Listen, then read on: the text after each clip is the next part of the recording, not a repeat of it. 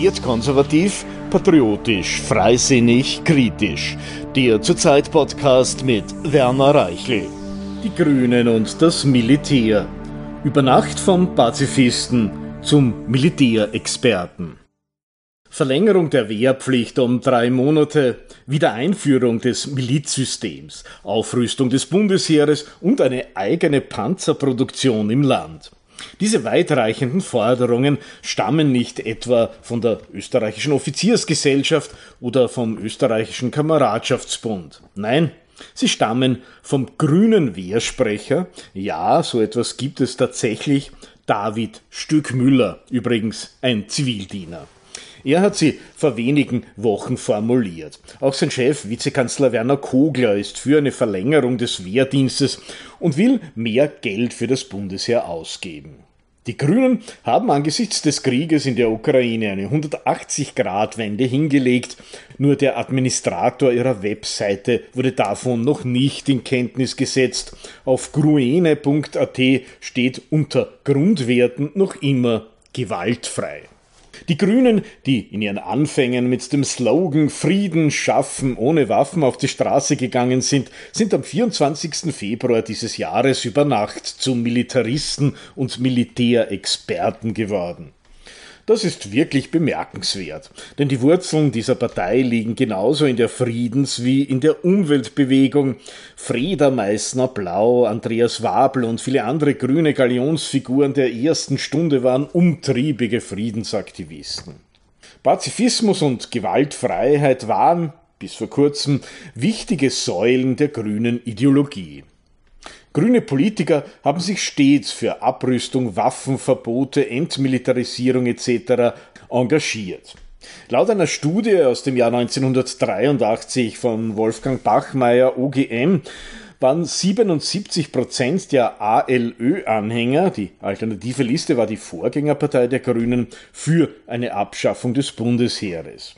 1986 initiierte ein gewisser Peter Pilz ein Anti-Traken-Volksbegehren, also ein Volksbegehren gegen Abfangjäger und hat danach über Jahrzehnte das österreichische Bundesheer mit allen Mitteln bekämpft und schlecht geredet.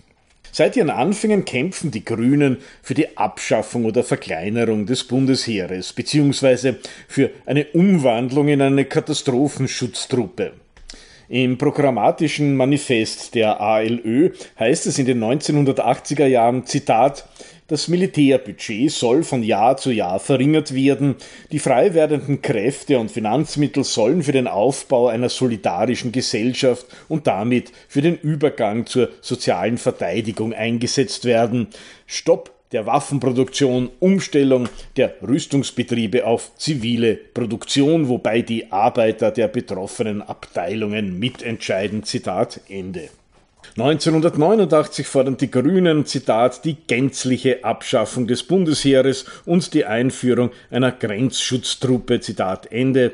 Ein Jahr später setzt sich der Bundesgeschäftsführer der Grünen, Franz Floss, sogar für die ersatzlose Abschaffung des Bundesheeres ein. An dieser Position hat sich bis zum 23. Februar 2022 wenig geändert.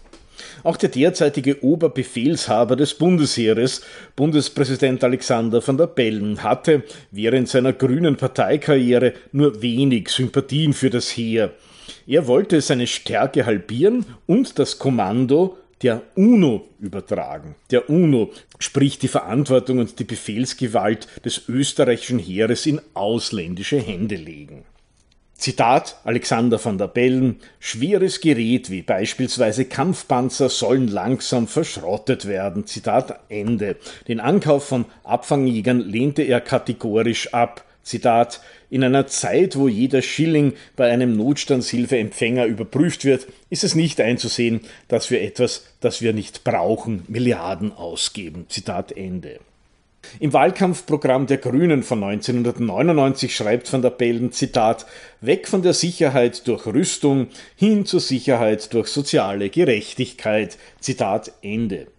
Wie man sich mit sozialer Gerechtigkeit vor einem militärischen Angriff schützen kann, könnte van der Bellen jetzt den Ukrainern erklären. Doch damals fragte niemand nach, schon gar nicht die linken Journalisten. Jetzt, wo in unmittelbarer Nähe nur die Slowakei bzw. weniger als 400 Kilometer Luftlinie trennen Österreich von der Ukraine, ein Krieg ausgebrochen ist, haben die Grünen ihre Überzeugungen, die sie 40 Jahre lang zum Teil aggressiv vertreten haben, entsorgt ohne einzugestehen, dass man falsch gelegen und damit dem Land und dem ganzen Kontinent schweren Schaden zugefügt und die Bevölkerung großen Risiken ausgesetzt hat. Kein Wort des Bedauerns, kein Wort der Entschuldigung als wäre es das Selbstverständlichste auf der Welt, fordern ausgerechnet die Grünen nun eine robuste militärische Landesverteidigung, nachdem sie mit ihrem großen gesellschaftspolitischen Einfluss mitgeholfen haben, das Bundesheer in jenen erbärmlichen Zustand zu versetzen, in dem es heute ist. Wer für die Einsicht dass eine eigenständige Nation eine gut gerüstete Armee benötigt, einen Krieg in unmittelbarer Nachbarschaft braucht, ist als politischer Verantwortungsträger ein Sicherheitsrisiko und damit völlig unbrauchbar. In Deutschland, wo die Grünen dieselbe Wende hingelegt haben, sagte der Kopf der Partei Wirtschaftsminister Robert Habeck, Zitat, Pazifismus ist im Moment ein ferner Traum, Zitat Ende. Diese Aussage ist ein politischer Offenbarungseid und zeigt, je nach Betrachtungsweise, die Naivität, Verkommenheit, Skrupellosigkeit oder Verantwortungslosigkeit der Grünen. Pazifismus ist ein infantiler Traum, eine Utopie, die man nur in Friedenszeiten träumen kann. Ein Pazifist, der bei einem militärischen Konflikt sofort lautstark nach einer Armee ruft, ist kein Pazifist, sondern nur jemand, der Verteidigungs- und Sicherheitspolitik nie verstanden hat. Auch die Feuerwehr braucht man nur, wenn es brennt. Trotzdem hat jede Stadt und jedes Dorf eine. Gefahren und Bedrohungen einfach so lange zu ignorieren, bis sie eintreten, ist das Gegenteil von vorausschauender, verantwortungsvoller Politik. Die Grünen haben mit ihrer Kehrtwende vor allem eines bewiesen. Auf ihre Konzepte, Ideen und Strategien ist kein Verlass. Ihre auf grünen Grundwerten aufbauenden politischen Programme sind Kartenhäuser, die beim ersten realen Windhauch in sich zusammenbrechen. Was gestern noch grüne Überzeugung war, ist heute längst vergessen. Das ist für eine Gesellschaft, für ein Land, in dem die Grünen in der Regierung sitzen, hochgradig gefährlich. Mit derselben Imbrunst, mit der die Grünen jahrzehntelang Pazifismus und Entmilitarisierung gepredigt haben, setzen sie sich ja auch für Massenzuwanderung aus dem Islamgürtel und Afrika ein oder auch für die Energiewende. So wie der Krieg in der Ukraine den grünen Pazifismus gekillt und bloßgestellt hat, könnte ein langer großflächiger Blackout mit seinen vermutlich blutigen Folgen die grüne Energiewende als das entlarven, was sie ist, ideologischer Irrsinn.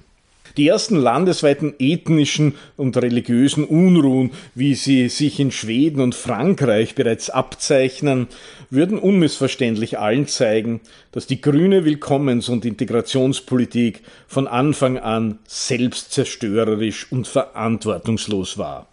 Bis es allerdings soweit ist, schwelgen die Grünen und ihre Freunde in Medien und Kultur in bunten Multikulti-Fantasien, auch diese beiden grünen Kernthemen Energiewende und Multikulti sind ungefähr so durchdacht wie der Pazifismus der Grünen. Sie sind ideologische Hirngespinste, die die Realität, also Naturgesetze, menschliche Natur und historische Erfahrungen ausblenden.